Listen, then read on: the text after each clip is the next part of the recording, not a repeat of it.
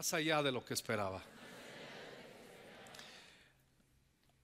A mí me gusta que cuando perfilo una tarea o tengo un plan, bueno, a quienes no nos gusta, que las cosas salgan súper bien. Pero hay algo que me gusta más, que salgan mejor de lo que yo había presupuestado. Eso, eso, es la gloria, eso es el cielo en la tierra. Y es cuando decimos las cosas me salieron mucho mejor, más allá de lo que esperaba. Y sabes que la voluntad de Dios es que nosotros experimentemos de sus gracias, de sus favores, mucho más allá de lo que pedimos o entendemos. Eso está escrito en la palabra. Ahora lo vamos a ver, pero a veces nos cuesta trabajo entenderlo y nos cuesta trabajo vivirlo. ¿Qué sucede? Pareciera que la vida a veces se trata más de pérdida que de ganancia. Pareciera, dije. No dije que de eso se trata. Cuando uno lee en la escritura, tú te vas a dar cuenta que todos los, los personajes bíblicos que admiramos, todos los personajes bíblicos que admiramos, que les admiremos, admiramos por la gracia del Señor en sus vidas, por la manera en la que el Señor les usó, por la manera en que ellos proyectaron su corazón unidos a la voluntad de Dios y tuvieron unos resultados increíbles. Vamos viendo que toda esta gente que admiramos no hubo que tuviera la manifestación de gloria en su vida que antes no viviera pérdidas que implican quebrantamiento. Y a veces la vida pareciera que se trata más de eso, pero vamos a comprobar que no. Pero no podemos nosotros eh, eh, llegar a esos momentos gloriosos sin haber experimentado quebrantos en nuestra vida, pérdidas en nuestra vida, sea de un familiar querido, sea que se quebrante una relación familiar, una relación matrimonial, hay muchas, el quebranto de la salud, el quebranto de una, de una economía que parecía que iba funcionando bien y de repente, ¡bum!, ¿qué pasó aquí? A todos nos pasan esas cosas. Y a veces nuestros quebrantos y nuestras pérdidas no las vivimos en carne propia, pero es como si las viviéramos porque le acontece eso a gente tan cerca a nuestro corazón que lo que ellos sufren lo sufrimos igual nosotros. Si se ponen a pensar, piensa en tres personajes importantes y que te inspiren en la Biblia, o piensa en personajes históricos que les admires. Si les admiras, estudias cómo han administrado su vida. No se vale admirar a alguien que no ha sido a profundidad de estudiar su vida. No podemos admirar a alguien solamente por los buenos resultados de su vida sin echar un vistazo a los quebrantos previos que tuvo. Y la vida es así. Los quebrantos o quebrantamientos de Dios en nuestras vidas, Dios para nada los ve como nosotros lo vemos. Él los ve en una perspectiva para Él bendecirnos. Y eso parece que es extraño, pero lo vamos a comprobar con la escritura. Y si tú estás viviendo un quebranto en tu vida, una pérdida en tu vida, te vas a identificar con algunos versículos que vamos a leer, pero quiero llegar al, punto donde el Espíritu Santo eh, nos quiere abrir los ojos y extender entendimiento.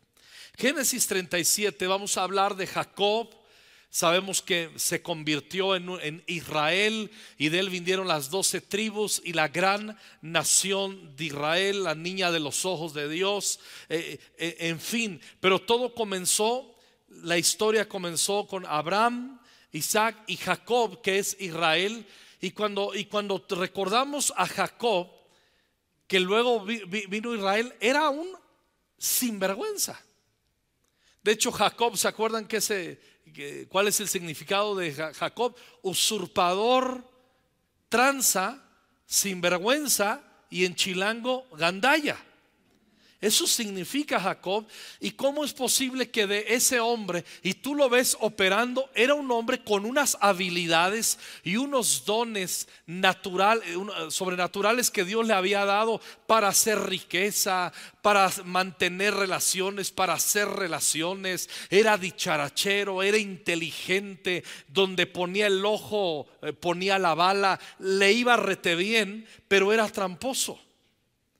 Y él no le importaba a quién podría pasarse por, por enfrente y atropellar mientras él lograra sus objetivos. Y la verdad, tú vas viendo, todo le salía bien. Llegó a hacerse un hombre súper, súper rico. Era un hombre que en esta época, viéndole una perspectiva a lo que fuera del reino de Dios, el mundo cualifica, califica como alguien exitoso, ese se llevaba a todos. Pero la perspectiva de Dios era diferente. ¿Sí? Cuando leemos de él en Génesis 37, recordarán que él tuvo hijos y uno de ellos se llamó José, al cual envidiaron sus hermanos mayores y saben que lo vendieron unos mercaderes ismaelitas que terminó en Egipto, pero mientras a su padre le engañaron diciéndole que una bestia había devorado a José y le trajeron una, las prendas de la túnica que le había dado de colores llena de sangre. Y esta es la respuesta de Jacob. Génesis 37, 33. Jacob la reconoció y dijo, sí, esta es la túnica de mi hijo y lo devoró un animal salvaje. Con seguridad José quedó despedazado. Luego Jacob rasgó su vestido, se puso ropa áspera y por mucho tiempo estuvo de luto por su hijo. Digan conmigo, por mucho tiempo estuvo de luto. El tipo estaba partido, quebrantado completamente. Había perdido a su hijo favorito. no vamos a hablar de eso ahora, no está bien tener hijos favoritos, pero era hijo de Raquel, eh, la mujer que más amaba y significaba mucho José para él. Y ahora le dan la noticia y él dice, voy a estar por mucho tiempo de luto. 35. Todos sus hijos e hijas fueron a consolarlo. Pero él rehusaba ser consolado y decía, voy a estar de luto por mi hijo hasta el día en que me muera. Así hizo duelo por su hijo. A veces en la vida sucede así. Tenemos pérdidas o hay eventos en nuestras vidas que enlutan, amargan y modifican nuestras vidas de tal manera que estamos no entra el consuelo en nuestro corazón por más le ha pasado que a veces usted ama al Señor y está viviendo situaciones difíciles y aunque se lea y se ponga una sobredosis de salmos, de proverbios y hasta lo que, eh, lo que usted quieras, pareciera que eso no consuela tu corazón. No soy el único traumado aquí. ¿Alguien ha vivido eso? ¿Sabes cuando te das cuenta que hay un quebranto en tu vida? Cuando aún la misma palabra parece que no te consuela y no te direcciona. Pero no es tiempo de huir. Es tiempo al contrario de venir al encuentro con el Señor y admitir, Señor, parece que estoy en un quebranto. Y, a veces los quebrantos en nuestras vidas y las situaciones adversas y las pérdidas hacen que nosotros hagamos pactos internos cual lo hizo Jacob. Voy a estar de luto por mi hijo hasta el día, hasta el día que me muera. Él solo, él solo dijo, mi vida no va, ya, mi vida ya bailó. Ya no voy a ser feliz, ya no voy a reír otra vez. Mi vida va a ser modificada de tal manera que nunca podrá ser restituida la felicidad a mi corazón y nunca más va a haber bendición. Y a veces nos sentimos así. Hay eventos que golpean tan violentamente en nuestra alma que nos llevan a pensar así y a hablar así. Cuando avanzamos en Génesis 42, Hubo una hambruna, los hijos fueron a Egipto, tienen un encuentro con José sin que José se diera a conocer todavía como hermano de ellos. Y se acuerdan, les pone ahí el dinero de regreso, bla, bla, bla. No voy a hablar detalles, conocemos la historia. Génesis 42, 35. Cuando desocuparon sus costales, cada hermano encontró su, en su bolsa, de, su bolsa de dinero en su costal de trigo. Así había mandado José, ¿se acuerdan? Cuando ellos y su papá vieron las bolsas de dinero, se asustaron mucho. Jacob el papá dijo, me han dejado sin hijos. Fíjate, cuando está uno amargado, siempre está reclamando los eventos que dañaron nuestra alma y violentaron nuestro corazón. Me han dejado sin hijos. José ya no está. Y tampoco Simeón. Acuérdense que se quedó Simeón retenido por instrucciones de José y Simeón no habría de regresar con su padre hasta que le trajeran a Benjamín, que José se enteró que era su hermanito, nacido de Raquel también, pero no lo conocía José y estaba haciendo todo lo que hizo con tal de moverles el corazón a sus hermanos. Y miren lo que termina diciendo. Bueno, lo leemos otra vez. Me están dejando sin hijos. José ya no está, tampoco Simeón. Y ahora se quieren llevar a Benjamín. Todo está en mi contra. ¿Alguien ha sentido en su vida que todo está en su contra? Que nada le sale bien y que todo está en su contra y que todos están de contra. Cuando nos amargamos por eventos difíciles en nuestras vidas, terminamos diciendo, no, nomás me pasa a mí. porque me tuvo que pasar a mí? ¿Sí? y, y no. Cada quien tenemos nuestros quebrantos. Pero la pérdida y la desdicha y eventos en nuestras vidas hacen que veamos la vida como que todo está en contra. Entonces Rubén le dijo a su papá, te doy permiso, esta es toda una enseñanza que no voy a dar, te doy permiso de matar a mis dos hijos y no te vuelvo a traer de regreso a Benjamín. Confíalo a mi cuidado y yo te lo traeré de regreso. Pero Jacob dijo, mi hijo Benjamín no va a ir con ustedes porque su hermano está muerto y él es el único que me queda de mi esposa Raquel. Si algo malo le llega a pasar en el viaje que deben hacer, harán que este pobre viejo se muera de tristeza. ¿Cómo pues, se percibía él en la vida? Como un pobre viejo que solamente estaba llamado a morirse de tristeza. Otra vez lo vuelve a verbalizar. Y vamos viendo aquí cómo la, la conmovisión que tenía en la vida que le había depositado esa pérdida. Noten bien, dice, ahora se quieren llevar a Benjamín ya perdí a José, ya está retenido Simeón, ahora se quieren llevar a, Benjamín. ¿Y qué tal que le sucede algo malo en el camino? Noten bien cómo él pensaba en la vida. Nací para el mal, me va mal, pero no se daba cuenta él que Dios estaba queriendo prepararlo para una etapa más gloriosa. Ya había tenido su encuentro en Génesis 32 en Peniel ¿Se acuerdan que Dios le dice, regrésate a tu casa? Y venía con un miedo terrible, se arrepiente de todas sus tranzas, de todas sus tonterías, pelea con, con, el ángel, queda rengando todo el resto de su vida, que lo hiere el ángel. Y, le da hijos y, se encuentra, se reconcilia con Esaú.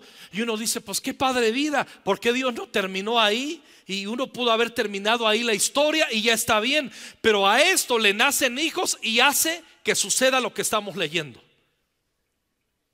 Que lo engañen sus propios hijos sin vergüenzas, mentecatos.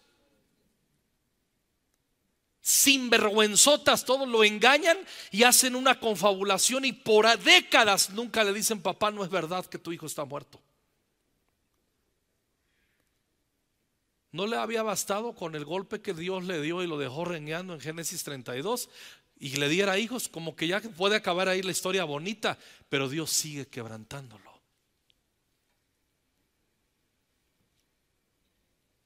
Cuando no entendemos cuando Dios trata con nosotros, los tratos de Dios, se los he dicho otras ocasiones y se los recuerdo, tratos de Dios y quebrantos de Dios no son las expresiones de venganza de Dios sobre nuestras vidas. Solamente Él quiere cumplir su propósito en nosotros y nunca Dios consigue de nuestras vidas lo que Él espera sin quebrantos. Nunca yo voy a producir para Dios lo que Él espera de mi vida y en el tono que me quiere poner sin quebrantos. Y todos hemos pasado por quebrantos muy diferentes. Todos tenemos nuestro historial de quebrantamientos y a todos nos espera otra porción. Yo sé que están diciendo, hoy pastor, vinimos por esperanza y nos estás advirtiendo que los 2023, espérenme, todavía no acabo. Respire un poco, no se me vaya a ahogar. Cuando vámonos, pero va viendo cómo, cómo su vida ya estaba, eh, las ruinas, la tristeza, le habían puesto una personalidad de, ya bailó, esto no tiene arreglo, todo lo veía oscuro, eh, estaba ahora en el plan de, uy, ya se me murió un hijo, el otro ya está retenido en la cárcel en Egipto y ahora este pues se me va a morir también. O sea, era fatalista completamente. Génesis 45, ya cuando José se da a conocer a sus hermanos y le dice, vayan por el viejo, vayan por mi padre, por nuestro padre Jacob y tráiganselo a Egipto, ahí aparece este versículo y esta escena, el contexto. 45, 25, se fueron de Egipto y llegaron a donde estaba su papá Jacob en tierra de Canaán, le dijeron, José está vivo y está gobernando toda la tierra de Egipto.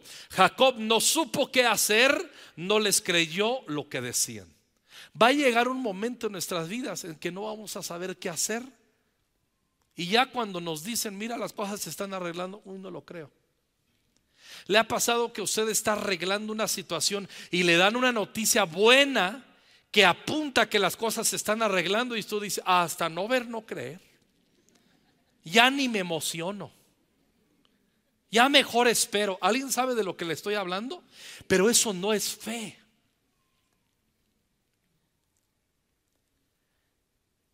No les creyó, pues ¿cómo les habrían? Esa es otra predicación, cómo trabajar para que se reanude la confianza de aquellos que hemos defraudado. Eso se las dejo para el año que viene. Ellos le contaron todo lo que José les había dicho y él vio todas las, carretas que José había mandado para llevarlo de regreso a Egipto. Entonces, después de décadas, Jacob se puso contento y emocionado. Día conmigo, volvió a sonreír. Día conmigo, Jacob volvió a sonreír. Otra vez. Dice más, luego Israel me gusta. Me gusta lo que dice la escritura. Jacob se puso contento y emocionado y el siguiente versículo ya no le llama Jacob, le llama Israel. Porque Dios lo vuelve a observar metido en su propósito. Es el mismo, Jacob Israel, pero estaba actuando otra vez como Jacob. Y ahora dice, ahora ya reíste otra vez, ya vino esperanza a ti, otra vez te vuelvo a llamar Israel. Luego Israel le dijo, es suficiente. ¿Y qué volvió a decir? Mi hijo José está vivo. ¿Y qué había dicho y qué había pensado por décadas? Está muerto, ya no tiene solución. Y escucha bien, ayúdame Leo, por favor, o José, no sé quién me ayuda. Y esto es lo primero que le digo, quiero decir proféticamente. Iré a verlo antes de morir. Dios te va a permitir ver cosas que tú pensaste que vas a morir y no las vas a ver. Escúchame.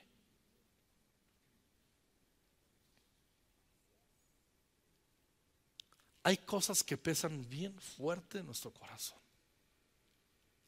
Hay cosas que duelen bien feo. Si tú estás desanimado, desanimada,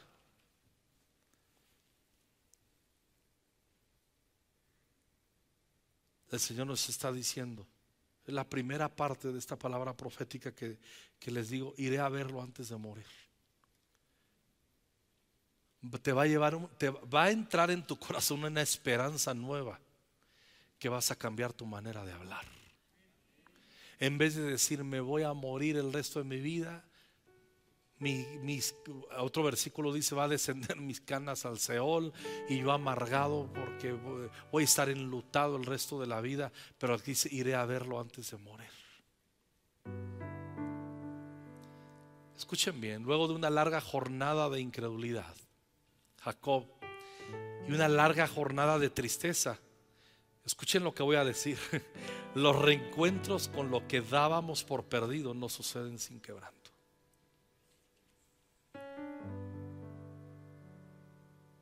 Y en el quebranto nos amargamos no hay quien nos consuele, se modifica nuestra manera de pensar, no hablamos fe, no tenemos fe, todo se vuelve mecánico.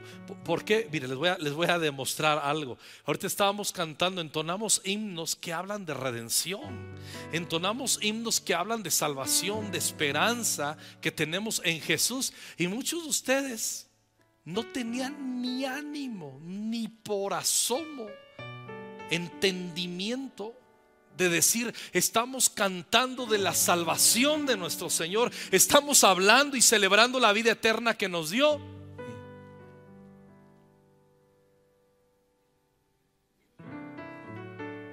Porque está enlutado tu corazón.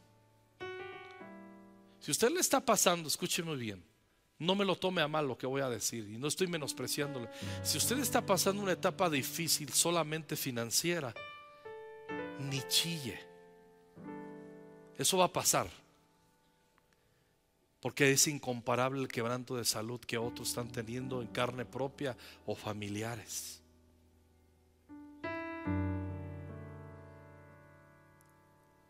hay que tener mucho cuidado. Y hay cosas en nuestras vidas que no tenemos que hacerlas un escándalo innecesario. Cuando hemos perdido la fe, cuando no entendemos el carácter de Dios. Hay muchos que no entienden que la fe aumenta cuando en la palabra estudiamos y el carácter de Dios nos es revelado, fe viene a nuestro corazón. La fe es el fruto directo de descubrir el carácter amoroso, poderoso de Dios. Cuando yo no me clavo en la palabra y olvido quién es Dios, todo lo resuelvo en la perspectiva que yo sugiero. Y eso es débil y engañoso. Por eso la palabra es muy importante. La palabra estamos descubriendo cómo un hombre comenzó a tener eh, la revelación y el panorama más grande de cómo Dios administra las vidas. Los reencuentros con lo que dábamos por perdido no suceden sin quebranto. Yo sé que muchos dicen, pastor, pues tú dirás eso, pero se murió mi familiar. ¿Es, salvo tu familiar? ¿Eres salvo tú? Duele, pero le vas a ver. En la semana, hoy, hoy era o sería cumpleaños de mi madre, de la hermana Eva. Y ayer que me estaba acordando que hoy sería su cumpleaños, me dio una alegría que le voy a ver. Y cada día que pasa, más se acerca el día de mi muerte, pero más se acerca el día de mi encuentro con mi Señor Jesús y de encontrarme con todos esos hermanos maravillosos. Pero cuando nosotros no tenemos una visión del carácter de Dios bien firme, cuando las cosas no suceden como yo presupuesto, entonces pienso que Dios ha fallado. No. En el Salmo 126, versículos 5 y 6, el que con lágrimas siembra, este es un principio, con regocijo cosecha. No hay cosecha sin lágrimas. No hay siembra sin lágrimas. El que llorando esparce la semilla, cantando recoge sus gavillas. ¿Qué prefiere? ¿Lágrimas, lloros o regocijos y canciones? Yo prefiero los regocijos, las canciones y las cosechas, pero están condicionadas a procesos de quebrantamiento en nuestras vidas. Si usted no entiende el carácter de Dios, usted va a sentir que Dios es malo en sus quebrantamientos para usted. Dios no es malo. ¿Por qué, por, qué muchos dicen, tú los ves quebrantados, Dios es bueno? Aquí está Charlie. Aquí está la hermana Anita, que cuánto oramos por Aarón y, y, cuánto estamos esperando un milagro sobre su salud. Estos días, bueno, yo hago eso. Yo cuando ando intronado y que mi fe digo, híjole, algo me está parando, pasando, ¿sabes qué hago? Ya cuando leí la Biblia y no, no, Aarón es mi vecino. Y digo, voy a ver a Aarón. para mí. Porque en medio de su quebranto siempre está haciendo una broma. Siempre está sonriendo. Siempre está adorando. Y, a veces yo llego y me siento con él. Yo no siempre llego a orar con él. Yo llego a sentarme a ver una serie de Netflix con él. Ya que me recomiendo unos y de repente ponemos videos y nos ponemos a adorar, ponemos canciones, nos ponemos a cantar, nos ponemos a reír. ¿Por qué se comporta así en el quebranto? Porque entiende el carácter de Dios. Si me estoy explicando? Avanzo. En Génesis 48. José tiene un encuentro con su papá, con Jacob. Se reencuentran. Ya está bien viejito eh, Jacob. Y José le contestó a su papá. Estos son los hijos que Dios me dio aquí, refiriéndose que nacieron en Egipto, Efraín y Manasés. Luego Jacob dijo, escuchen bien, te ruego que me los traigas acá y yo les daré mi bendición. ¿Quién quiso bendecirlos? José le pidió, papá, bendice a mis hijos. No, Jacob estaba tan entendido de los quebrantos de Dios que dice, estaré viejito, estaré como sea, pero hay en los quebrantamientos han puesto una unción en mi vida que tráeme a estos para bendecirlos. Te ruego que me los traigas acá y les daré mi bendición. A Israel le fallaba la vista porque ya estaba muy viejo. Cuando José le acercó a sus hijos, él los abrazó y los besó. Estamos hablando del, del Jacob, del Israel fanfarrón del tipo que cuando sale huyendo, transando a su hermano Esaú, se encuentra con el Señor y Dios le dice, te voy a bendecir, te voy a favorecer. Y en vez de humillarse, dice, Señor, sí, sí, eso, me gusta eso de la lana y hasta de todo lo que me dieres, el diezmo apartaré para ti. O sea, todo se trataba de él, todo se trataba de hacer dinero, todo se trataba de prosperar él, todo se trataba de él, de él. Me hicieron, mi suegro también me engañó y ahora yo te puedo engañar también. Todo era él, él, él, él, él, él, él, él. Y ahora aquí lo ves quebrantado. Tráeme a mis nietos para bendecirlos. Tráeme a tus hijos para darles un abrazo y para darles un beso. Cuando estamos quebrantados, escuche bien lo que voy a decir, nos conectamos con nuestra labor para la siguiente generación. Y andamos de andar pensando en yo, yo, yo. Entrenamos a los que vienen. No vemos como competencia a los que vienen detrás de nosotros, los vemos como una posibilidad de consolarlos, de amarlos, de besarlos, de vivir para la bendición para ellos. El otro día hablábamos con Norma, bueno, hablamos seguido, de todos los pastores de la red que vemos que están creciendo, que están prosperando y que las iglesias están avanzando. Cuando vemos tantos líderes, la iglesia aquí es bien grande, tantos líderes que se, que se levantan, que entienden, que, que ponen su corazón en ello, es increíble. Pero voy a hablar el versículo, otro versículo profético. Y ponga atención, eso es lo que tengo que poner este contexto para llegar a este versículo. Luego Israel le dijo a José, escuchen bien, esto es lo que Dios me habló para este año. Nunca pensé que volveré a ver tu rostro, pero mira, Dios me permitió verte a ti, a tus descendientes. Dios está trabajando en tu vida que va a llegar el momento en que aquellas cosas que tú pensaste que no volverías a ver, las vas a ver. Aquellas cosas que, y no solamente eso, que Dios te va a llevar más allá de lo que esperas. Pero esas cosas no suceden de la noche a la mañana. Agárrate de esta palabra para el resto de tu vida. Iré a verlo antes de que yo muera. Nunca pensé que volvería a ver tu rostro. Pero no solamente estoy viendo tu rostro, Mira, Dios me permitió verte a ti, José, y a tus descendientes. Efesios 3:20 dice, y ahora que toda la gloria sea para Dios, quien puede lograr mucho más de lo que pudiéramos pedir o incluso imaginar mediante su gran poder que actúa en nosotros. ¿Qué versículo?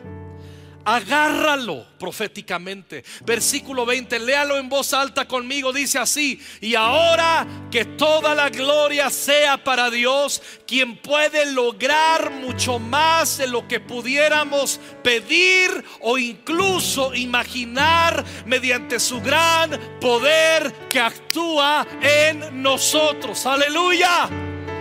Apláudele al Señor ya que le estás aplaudiendo. Hazlo fuerte para su gloria. Aleluya.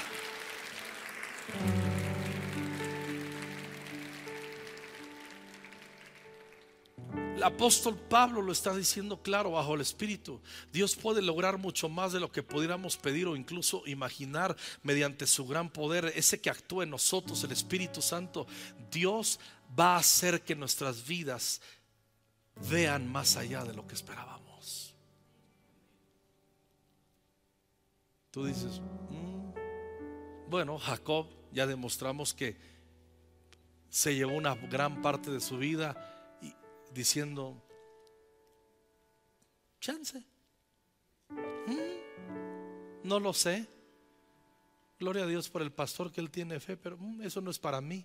Eso es para el hermano que está a mi lado. Eso es para el hermano. Sí. A lo mejor puede estar partido en tu fe, pero tú tienes que levantarte en la fe otra vez. Y tú tienes que agarrar estos versículos. Y tú tienes que orar estos versículos. Y en el escenario más difícil que pudieras estar viviendo el día de hoy, tú tienes que orar y decirle, Señor, tú me prometiste que volvería a ver el rostro de cosas que pareciera que están perdidas por completo. Yo voy a ver, hay cosas que desde que Dios me dio esta palabra estoy orando con una fe y con una confianza. Por ejemplo, una de las de los baluartes de esta iglesia y el primer culto lo profeticé en el nombre de Jesús. La alabanza y la adoración. Y yo tengo una fe que voy a ver un montón de alabanza renovada en esta iglesia. No hablo de canciones, hablo de la actitud de la iglesia también. Porque muchos de ustedes parecen más momias que santos adorando a la hora de la alabanza.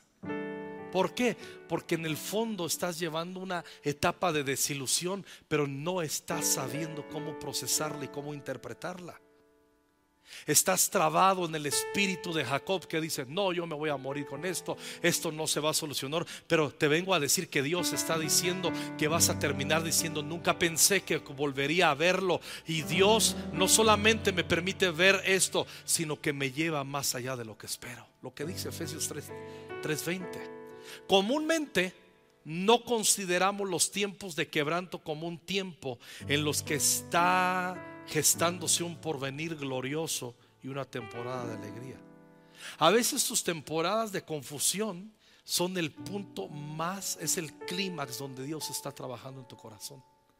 Yo que he aprendido y, y aterrizo, porque quiero leerles unos versículos más. He aprendido que cuando no tengo claridad específica o estoy confundido acerca de asuntos en mi vida, si oro y no tengo claridad, no me preocupo. Me, me, sumerjo a la palabra y con la ayuda del Espíritu Santo le digo, ok, no tengo claridad. Y yo soy de los que cuando no tengo claridad tiendo a ponerme nervioso, malhumorado, desanimado y depresivo. No sé cómo te va a ti. Yo soy muy peligroso cuando no tengo claridad en mi vida, peligroso a mí mismo y peligroso para el resto. Pero he aprendido algo para no ser peligroso. Ok, no tengo claridad, dame un bautismo mientras leo tu palabra de entender tu carácter. Y entiendo tu carácter y cómo tú administras vidas. Y aunque no entienda asuntos específicos, entiendo tu carácter y conocer tu corazón me da tranquilidad, pase lo que pase. Y ahí está la tranquilidad.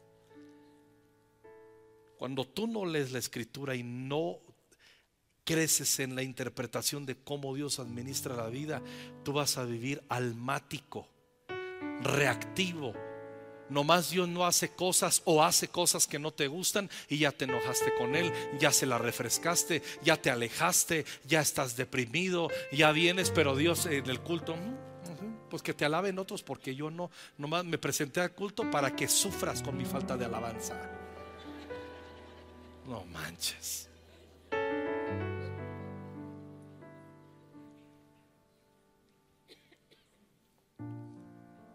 Ese historial de prueba nos hace sensibles a caminar con Dios. Si nos ponemos duros de corazón aún en las pruebas, simplemente Dios aprieta más. Dios nunca pierde, Él siempre gana.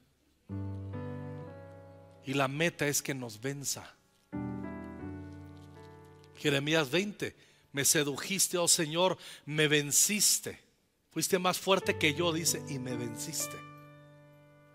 En Juan capítulo 16, Jesús está anunciando que se va y que va a enviar su Espíritu Santo. Jesús se dio cuenta en el 19 que querían hacerle preguntas acerca de esto, así que les dijo, si están, se están preguntando qué quise decir cuando dije, dentro de poco ya no me verán y un poco después volverán a verme, escuchen lo que les dijo el maestro y lo que nos dice Jesús, nuestro Maestro. Ciertamente les aseguro que ustedes llorarán de dolor, mientras que este mundo se alegrará. No me digas eso, Jesús. Que, que si soy hijo de Dios no tiene que ser alrededor que el mundo llore y que yo ría.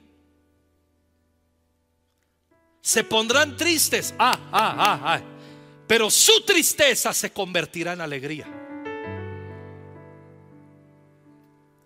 La mujer que está por dar a luz siente dolores que han llegado porque ha llegado su momento. ¿Tienes dolor? Es que está a punto de irrumpir un momento en el que tú necesitas una intervención del Señor. Pero en cuanto nace la criatura, se olvida de su angustia por la alegría de haber traído al mundo un nuevo ser. Lo mismo les pasa a ustedes. Ahora están tristes, pero cuando vuelva a verlo se alegrarán y nadie les va a quitar esa alegría.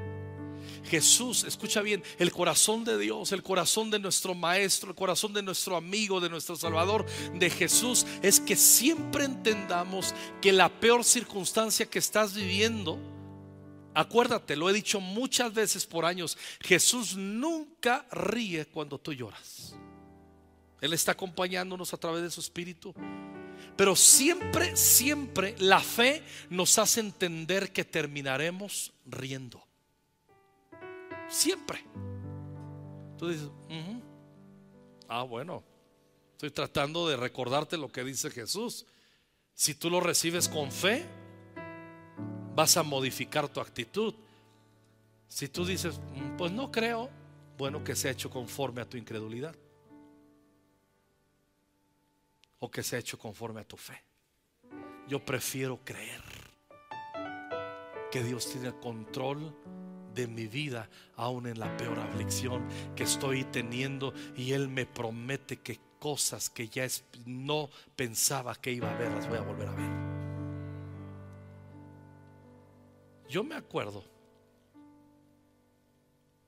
ya hace en marzo del 2021, cuando empezó toda la el tema del coronavirus y todo eso, fui de los primeros 200 casos aquí en México, ahí voy a parar a nutrición, nadie sabía nada. Yo fui el primero, había como 80 camas ahí, soy el primero que llego ahí, llegan, me dicen, eh, ya se enteraron que era pastor, pastor, este, pues no sabemos qué hacer, no sabemos qué es esto.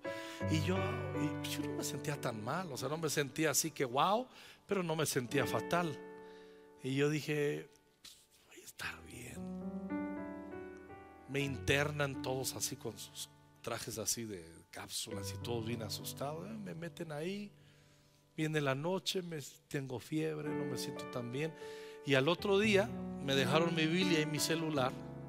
Y yo comienzo a leer el Salmo 30 y de repente al mediodía me doy cuenta que ya no puedo leer.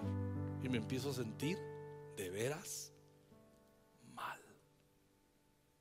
Yo el quinto día les he contado, yo sabía, sabía que el quinto día me iba a morir. Yo sabía que me iba a morir. No tenía miedo. Pero fue la misericordia de Dios y las oraciones de todos ustedes. Gracias. Pero, pero ¿qué sucedió? Me regaló el Señor el Salmo 30. Y como ya no podía leer, lo alcancé a seleccionar como pude. Y me puse el audio del Salmo 30. Y Dios me habló. Mire lo que dice, comienza en el 4. Ustedes los que aman a Dios, ¿cuántos aman a Dios? Dice, alábenlo y cántenle himnos. Cántenle, alábenlo.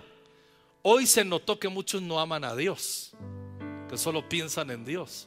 Está la alabanza y eso y ni cantan ni expresan porque están afligidos. Y vives completa, escucha bien, aún en la aflicción podemos cantar. Aún en la aflicción podemos bailar. Es que no lo siento, no es que lo sientas, es que nos debemos al entendimiento del carácter de Dios. Y es por eso que alabamos. Alabamos porque entendemos su carácter y quién es Él, no porque me siento bien. Ustedes los que aman a Dios, alábenlo y cántenle himnos. Cuando Dios se enoja, el enojo pronto se le pasa. Pero cuando ama, su amor dura toda la vida. Tal vez lloremos por la noche, pero en la mañana estaremos felices. Ese fue el salmo del que me agarré. Tal vez lloremos por la noche, pero en la mañana estaremos felices, porque si Él se enoja se le pasa pronto, pero cuando ama su amor dura toda la vida. Y si usted es hijo de Dios y tiene el carácter de Dios, usted y yo tenemos que ser igual. Cuando se enoje, que se le pase rápido, que no se ponga el sol sobre su ira. Perdone a todos aquellos que los trae cruzados. No sea sonso, no sea sonza. Ya iba a decir, no se aburro, no se aburra, pero soy más ofensivo, ¿no? Ay, perdón, se me salió.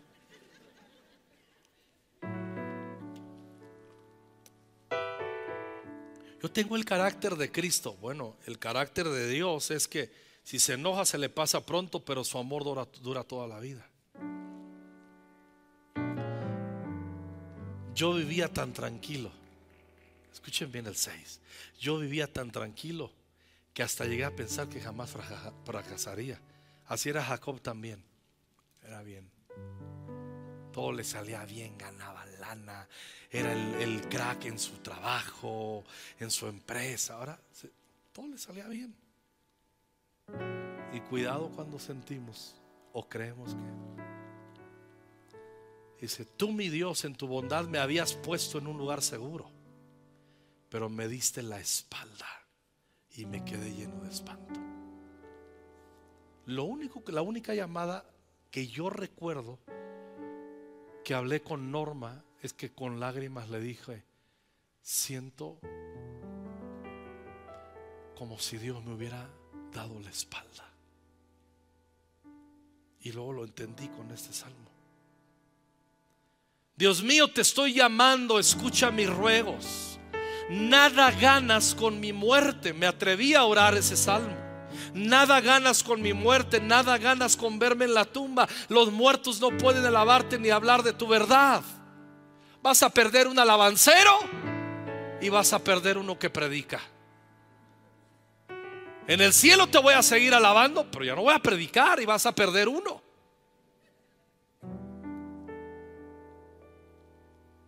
Por eso escuchen muy bien, cuando hacemos esas oraciones, practique la alabanza para que usted tenga autoridad de decirle, Señor, vas a perder uno que te alaba. Pero si usted es de los que nunca alaba en su casa, ya les he dicho, levántese temprano, póngase sus audífonos y baile, baile delante del Señor, de vueltas, como el osito Charmín, haga algo. Usted que tiene ritmo, busque momentos en los que todos se van de la casa y ponga alabanza y póngase a bailarle al Señor, alabe, póngase a gritarle al Señor. Muchos de ustedes son unos muertos, unas momias que no saben a solas expresarle una alabanza a Dios. Es que soy yo el ingeniero. Ingeniero. es que soy el maestro, el doctor, me vale gorro y a Dios le vale gorro. Yo cuando estoy delante del Señor, a mí no me importan mis, logros ni nada. Lo único que me importa es que me pongo mis vestiduras de sacerdote y aquí vengo delante de ti, Señor. Imagínate que tú llegas, Señor, soy el doctor, me presento de ti, Dios, en el nombre de Jesús. Soy el doctor Alejandro Escobedo. Y Dios va a decir, ay, se convirtió en un doctor en lo que sea. Ah, un, wow, wow. Y Él llama a la Trinidad y wow, lo estamos logrando. ¿Tú crees que a Dios le impresionan tus títulos o quién eres aquí en la tierra? A Dios le impresiona que nos quitemos todos esos títulos, como dijo Pablo, todo lo doy por pérdida y que te pongas una vestidura sacerdotal y que te pongas a cantarle, a alabarle. Es que yo soy el empresario, la madre que te parió si no te pones vestiduras de, sacerdote. A mí me encanta ver, luego no digo, aquí hay unos hermanos que tienen unos puestazos en sus trabajos y tú les ves sirviendo, recogiendo papeles, barriendo, trabajando con los niños. Y unos de ellos son unos empresarios bárbaros y aquí llegan y se ponen vestiduras sacerdotales. Lo entendieron. Mi Señor y Dios, escúchame, tenme compasión, no me niegues tu ayuda. Tú cambiaste mi tristeza y la convertiste en baile me quitaste la ropa del luto y me pusiste ropa de fiesta. El único que tiene el poder para cambiar tus ropas del luto y ponerte ropas de fiesta es Jesús. Dice, ¿para qué? ¿Para qué? ¿Para presumir? No, para que otra vez te cante himnos y alabe tu poder, mi Señor y Dios. No puedo quedarme callado, por eso siempre te alabaré. Oh hermanos, Dios va a restaurar la alabanza en tu boca. Se va a restaurar el altar de adoración en tu casa, en tu corazón, en conquistando fronteras en esta nación. 2023 va a ser un año de mucha alabanza a Dios. En tu alabanza está la victoria. No en tus lloriqueos y en tus quejas. Uy, ya quiero que sea lunes temprano cuando me levanto con mi café y mis audífonos. Me encanta. Nadie me ve. Está oscuro todavía y ahí en la cocina se ve así y como no tengo ritmo, perdón, que no tengo ritmo.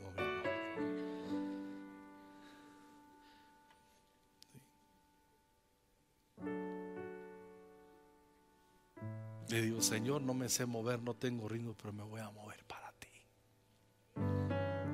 Te voy a alabar. Ustedes se levantan y se van al trabajo enojados, mentando madres, sin perdonar. Estás perdidísimo. Pero el Señor te promete que si tienes fe en su nombre, no en lo que haces. No, tú fe en ti mismo y para adelante. Que fe en ti mismo. Fe en Jesús. Y te llenas del Espíritu Santo y algo comienza a pasar. Y más con cuando promesas, cuando Dios dice, lo que no, lo que pensaste que ya no ibas a ver, lo vas a ver y aún más allá de lo que esperabas. Termino dándoles una palabra que quisiera que leyeran en esta noche con sus familias. Y este Señor me lo puso para todas las familias en Conquistando Fronteras. Mira la postura, la postura que el Espíritu Santo espera de tu familia y de ti. Y las recompensas que pueden venir si asumes esa buena postura en tu corazón. Dice, pero si tú amas a Dios, ¿cuántos aman a Dios? Quien ama a Dios, ¿qué hace? Y le pides perdón. Puedes estar amando a Dios, guardando cosas, pero si amas a Dios le vas a pedir perdón. Y si tú y tu familia dejan de hacer el mal, entonces no tendrás que avergonzarte y podrás vivir sin ningún temor. Olvidarás tus sufrimientos por completo y si acaso los recuerdas, será como recordar cosas sin importancia. Tendrás una vida muy feliz. Tus pesadillas más horribles se convertirán en dulces sueños. Eso lo está prometiendo el Señor. Y todo comienza, eh, todas estas bendiciones que vamos a olvidar nuestros sufrimientos por completo y recordarlo solamente va a ser como algo sin importancia. Eso comienza, dice, si amas al Señor, pídele perdón y humíllate. Yo creo que podemos, escuchen muy bien, a veces decimos 2023 que, que, que, sea eh, un, un, buen año, pero no es haciendo changuitos, que sea un buen año. No es con las uvas en la noche, las babosadas de, de 10, 9. ¿Sabe cómo los verdaderos cristianos debemos recibir, entregar un año y recibir un año de rodillas, adorando? Yo lo hago así con mi familia. Nos hincamos y damos gracias por sus misericordias y alabamos al Señor con todo nuestro corazón. Y luego, aleluya, al pipirín, a la segunda ronda, porque ya la primera ya echamos la, la cena, al postre.